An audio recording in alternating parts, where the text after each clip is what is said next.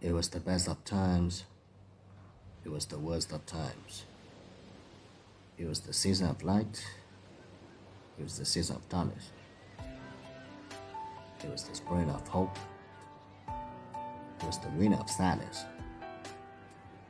It was the year 1775. In France, there was a king and a queen. And in England, there was a king and a queen. They believed that nothing would ever change. But in France, things were bad and getting worse. The people were poor, hungry, and unhappy. The king made people money and spent it, and the people had nothing to eat. Behind closed doors in the homes of the people, voices spoke in whispers against the king and his noblemen.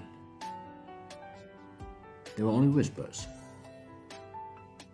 but they were the angry whispers of desperate people.